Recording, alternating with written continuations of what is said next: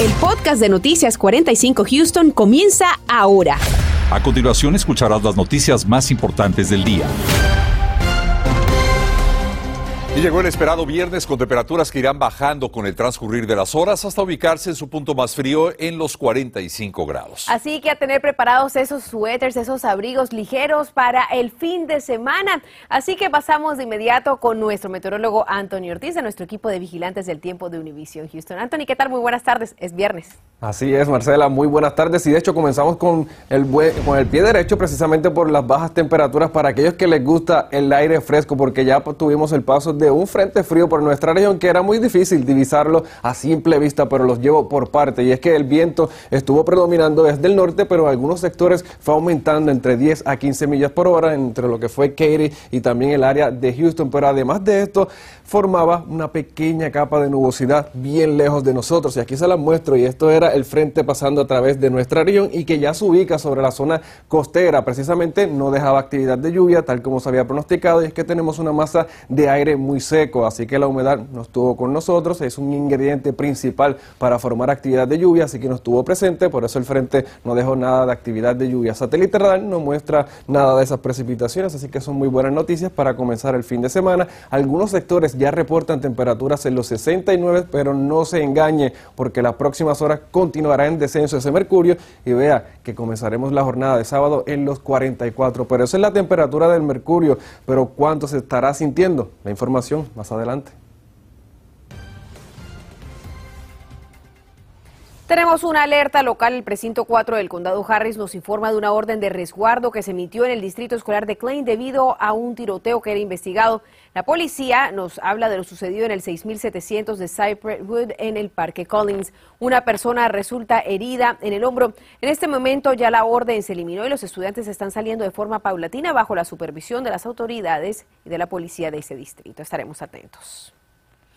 Mientras tanto, hoy se cumple una semana desde el mortal festival Astroworld que cobró la vida de nueve personas. Pero a estas alturas nos preguntamos cuánto se ha investigado sobre lo que sucedió esa fatídica noche. José Alberto Irizarri nos hace un repaso en vivo desde el Estadio Energy. José, adelante. Marcela, es impresionante pensar que ha pasado ya siete días de esa fatídica noche, como bien mencionas, del Festival Astro y hasta el momento es sobre la mesa. Lo que quedan son más preguntas que respuestas. Información esporádica se ha dado durante estos siete días, lo que ha generado más interrogantes. Pero te puedo decir antes que todo que aquí afuera del Estadio Energy, en el portón número 13, donde se colocó el altar para las víctimas, ha sido continuado a ser intensa la cantidad de personas que continúan dejando su ofrenda en honor a las víctimas. De hecho, podemos podemos ver ahora un globo con el número 9 que nos recuerda que justamente ya hay nueve víctimas de esta tragedia de que ocurrió el pasado viernes 5 de noviembre y que todavía hay personas que continúan en el hospital en estado crítico. Pero quisimos averiguar un poco más cómo va la investigación de las autoridades enviamos un comunicado directo, una petición a la policía de Houston. Se nos indicó que hasta este momento no hay nada nuevo en cuanto a la investigación que está llevando a cabo y tampoco el el jefe de la policía, Troy Finner, estará disponible para los medios al menos durante el día de hoy. De la misma forma, también estuvimos pidiendo una actualización al jefe del cuerpo de bomberos, Samuel Peña, y nos indicaron que tampoco estará disponible para los medios y que podríamos dar ese seguimiento a comienzos de la semana que viene. Pero quería mencionarles un poco de los datos que han trascendido hasta el momento. Recordemos que la autopsia de estas personas, de las víctimas, podría ser muy clave, muy importante para determinar qué fue lo que ocurrió con ellos al momento de su muerte. Pero esa autopsia, según llegó a mencionar eh, la jueza Lina Hidalgo podría tomar semanas. Eso todavía está ocurriendo y todavía seguimos esperando qué puede ocurrir, ocurrir con esta investigación de parte de las autoridades y estaremos muy pendientes de lo que vaya a surgir y por supuesto se los estaremos informando a todos ustedes, pero continúan surgiendo justamente más demandas en cuanto a esta situación y justo hoy tres abogados presentaron una demanda colectiva donde representan a 100 personas que participaron en este concierto y resultaron con agravios. La compañera Belén Esmole tiene los detalles de qué surgió durante el día de hoy y nos informa. Belén.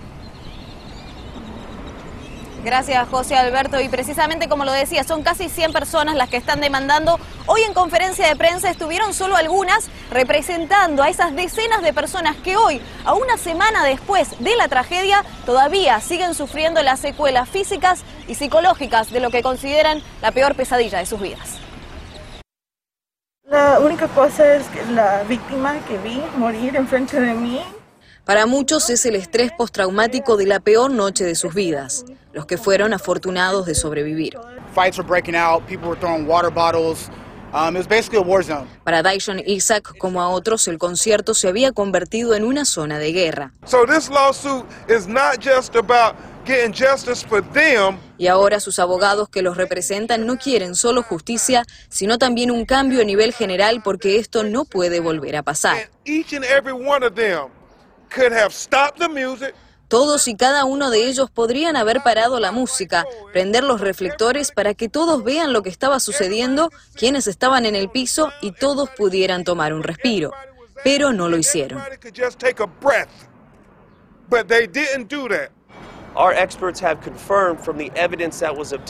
Nuestros expertos confirman por la evidencia obtenida que este concierto nunca debería haber sido aprobado en primer lugar, dijeron los abogados. Accedimos a la demanda presentada minutos después de la conferencia de prensa, la cual cuenta al momento con 94 víctimas y 27 demandados, entre los que se encuentran las corporaciones bajo el nombre de Live Nation y los raperos Travis Scott y Drake. Los motivos enumerados, negligencia, inflexión de estrés emocional, daños físicos, mentales, que incurren en gastos médicos y pérdida de días laborales tanto al momento como a futuro. El reconocido abogado Benjamin Crump es también quien representa a la familia del pequeño Ezra Blount de nueve años y le preguntamos sobre su estado de salud, pero dijo que la familia quiere mantenerlo en privado. Además, contactamos al Hospital de Niños de Texas para recibir alguna actualización y su respuesta escueta es que el pequeño sigue en condición crítica. Nosotros intentamos hablar con la familia, pero el abogado nos dijo que no iba a ser posible tener una entrevista en el futuro próximo. Sin embargo, piden por oraciones mientras esperan que el milagro suceda aquí en el Hospital de Niños de Texas. Regreso con ustedes. Esta tarde Noticias 45 le tendremos más detalles porque expertos en la comunidad médica aseguran que están eh, preocupados toda vez que esperan que se incrementen los casos de contagios de coronavirus luego de las festividades próximas. Y si está en busca de un nuevo empleo, ponga mucha atención porque este sábado el Distrito Escolar de Houston llevará a cabo una importante feria de trabajo en donde usted podrá aplicar los detalles en instantes. Y mientras tanto, el Distrito Escolar de Fort Bend da a conocer sus políticas de regreso a clases para quienes viajen de forma internacional. Te las explicamos. Continuamos con el podcast de Noticias 45 Houston. Y la lucha contra la pandemia por COVID-19 parece ganar terreno en el condado Fort Bend tras el anuncio de sus autoridades por bajar a la fase amarilla. Pero no se han quedado con los brazos cruzados ya que tras este anuncio se intensificó la campaña de vacunación en este territorio. Daisy Ríos nos pone al tanto de esta muy buena noticia. Daisy, ¿qué tal? En el condado Fort Bend siguen bajando los casos de coronavirus, nos dice el juez de ese condado, KP George, quien durante conferencia de prensa redujo la alerta de contagios. Estamos anunciando que los casos en cuidados intensivos y los casos en estadísticas están descendiendo a un nuevo nivel. El nivel de emergencia ha bajado a color amarillo y esto es un gran avance. El condado Bend tiene poco más de 860 mil habitantes. Menos de 100 casos por semana de coronavirus en este condado se han registrado en las últimas semanas. Además dijo que dentro de las acciones de vacunación es importante empezar a inmunizar a los niños mayores de 5 años. You know, 94% 65 and up, uh, fully vaccinated. Hemos vacunado a nuestros adultos mayores. 94% de esa población de 75 años en adelante está totalmente vacunada. 78% de los residentes de Forben tienen al menos una dosis de la vacuna. Padres de familia realmente quieren vacunar a sus hijos. Si bien los números siguen descendiendo, no debemos bajar la guardia, especialmente con las celebraciones a la vuelta de la esquina. Start going back up uh, around the Thanksgiving holidays. Algunos pueden o no coincidir conmigo, pero creo que tendremos otra ola de contagios cuando pasen las celebraciones, después de Acción de Gracias. La razón es simple. En el estado de Texas todavía tenemos mucha gente que no se quiere vacunar. En nuestra conversación también hablamos de las muertes en Texas y qué se prevé para finalizar este año en Estados Unidos en referencia a la pandemia.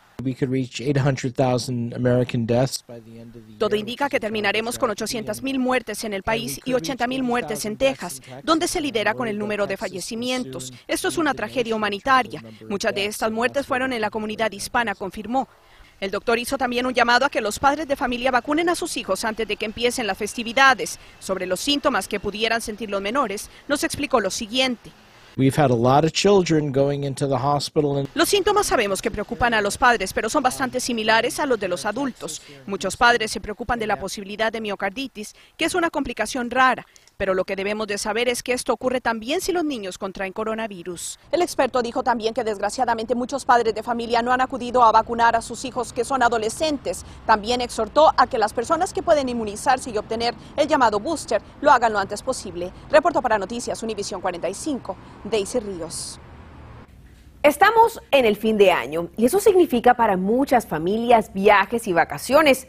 Justamente el Distrito Escolar de Fort Bend envió una carta a padres y personal escolar recordando ciertos puntos para tener en cuenta debido a la pandemia. Toda esta información que vamos a presentarle a continuación puede encontrarla también en nuestra página web apuntando su cámara del teléfono al código QR que estamos viendo en pantalla. Lo llevará directamente al artículo. Vamos punto por punto de estas recomendaciones. Presta mucha atención porque si piensa viajar fuera de los Estados Unidos y no se ha vacunado y tampoco tiene una prueba de coronavirus, tendrá que someterse a un periodo de cuarentena de 10 días y una vez haya regresado al país. Además, si no tiene síntomas pasado este periodo, podrá regresar a las escuelas. Veamos ahora qué pasa en el caso de las personas que sí tienen síntomas. En estos casos, las personas que tienen síntomas o han dado positivo a una prueba de coronavirus podrán regresar a las instalaciones después de 7 días con un resultado negativo a una prueba de coronavirus realizada el día 3 o después del día que regresó a los Estados Unidos. Mientras que las personas que se encuentran completamente vacunadas tendrán que regresar del viaje internacional y mostrar unas pruebas de vacunación, además de los CDC que piden una prueba negativa de COVID realizada antes de su vuelo a los Estados Unidos. También debe monitorear cualquier otro síntoma. Cabe recordar que para el Centro de Control y Prevención de Enfermedades consideran una persona completamente vacunada después de dos semanas de su última dosis en el caso de Pfizer y Moderna y dos semanas después de la única dosis de Johnson Johnson. Tenga también muy en cuenta estas siguientes recomendaciones. Es muy importante monitorear su salud y cualquier otro síntoma, especialmente para estudiantes, después de viajes dentro y fuera de los Estados Unidos. Además, siempre preste atención a todos los síntomas que puedan presentarse y si tiene que reportar algunos de ellos, puede hacerlo en www.forbentisd.com. Justamente sobre este tema preguntamos al Distrito Escolar de Fort Bend qué opciones tendrían los estudiantes y personal que deban quedarse en cuarentena. Nos dijeron que a los estudiantes se les ofrecerá la opción de clases virtuales. Sin embargo, los maestros que viajen internacional y deban ponerse en cuarentena tendrán que hacerlo en sus propios días libres pagados que tienen como parte de sus beneficios.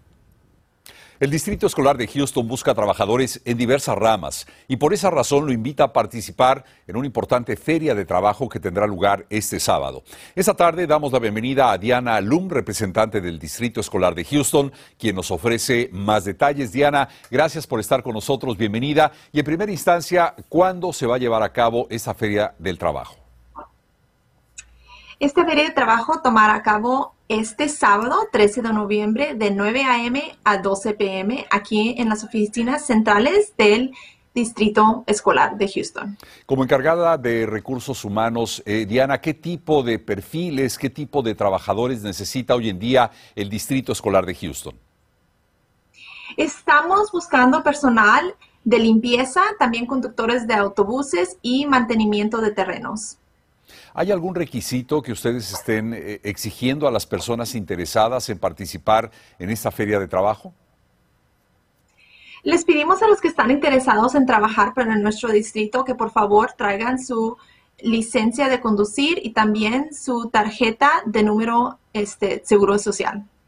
En este caso, eh, eh, Diana, son eh, muchos los puestos de trabajo que ustedes necesitan cubrir y debido a que fundamentalmente fue la pandemia, es este retornar un tanto a la actividad normal en la que estamos viviendo. Sí, eso es. Nos ha afectado a todos esta pandemia.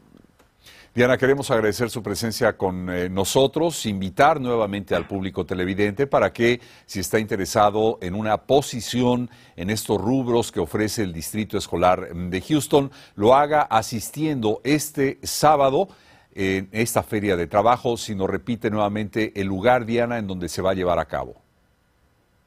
Sí, va a tomar a cabo en las oficinas centrales del Distrito Escolar de Houston en el 4400 calle Oeste 18 en Houston, Texas. Diana, muchísimas gracias por estar con nosotros. Muy buenas tardes. Buenas tardes. Gracias. Estás escuchando el podcast de Noticias 45 Houston. Más mujeres en Estados Unidos experimentaron complicaciones de embarazo durante la pandemia que en 2019, es el lunes en Noticias 45 Primera Hora. Veremos qué más revela un estudio, pero además... Este lunes a primera hora, el Ballet de Houston prepara su programa intensivo de verano. Te contaremos cuándo serán las audiciones internacionales y cómo puedes participar. Con eso y más, esperamos a partir de las 5 de la mañana. Los especialistas legales recomiendan atención si piensa exigir la devolución de su dinero del trágico evento Astro World de hace ocho días. Tendremos detalles. Además, continúa el proceso inflacionario en productos de la canasta básica y la gasolina ante la llegada del Día de Acción de Gracias. Un especialista nos va a explicar qué es lo que ocurre con esta situación y si los precios van a continuar al alza en el próximo 2022. Recuerde esto y mucho más en punto de las 10, en donde estaremos transmitiendo a través de nuestras plataformas digitales. Y ya algunos sectores alrededor de Houston comienzan a registrar temperaturas en el rango de los 60 grados, como es el caso de Katy y también Conroe, pero poco a poco, según tengamos la noche y madrugada, rápidamente esa temperatura caerá. Y vea esto, ya para eso de las 9 de la noche en Houston 62, para eso de la medianoche 56 y eventualmente bien tempranito en la mañana de sábado temperaturas 44, pero con el viento se estará sintiendo en los bajos 40 grados, así que hay que abrigarse, compañeros. Anthony, muchísimas gracias y gracias a usted que pase una excelente tarde de viernes. Nos vemos esta noche a las 10 a través de nuestras plataformas digitales. Gracias por escuchar el podcast de Noticias 45 Houston. Puedes descubrir otros podcasts de Univision en la aplicación de Euforia o en univision.com diagonal podcast.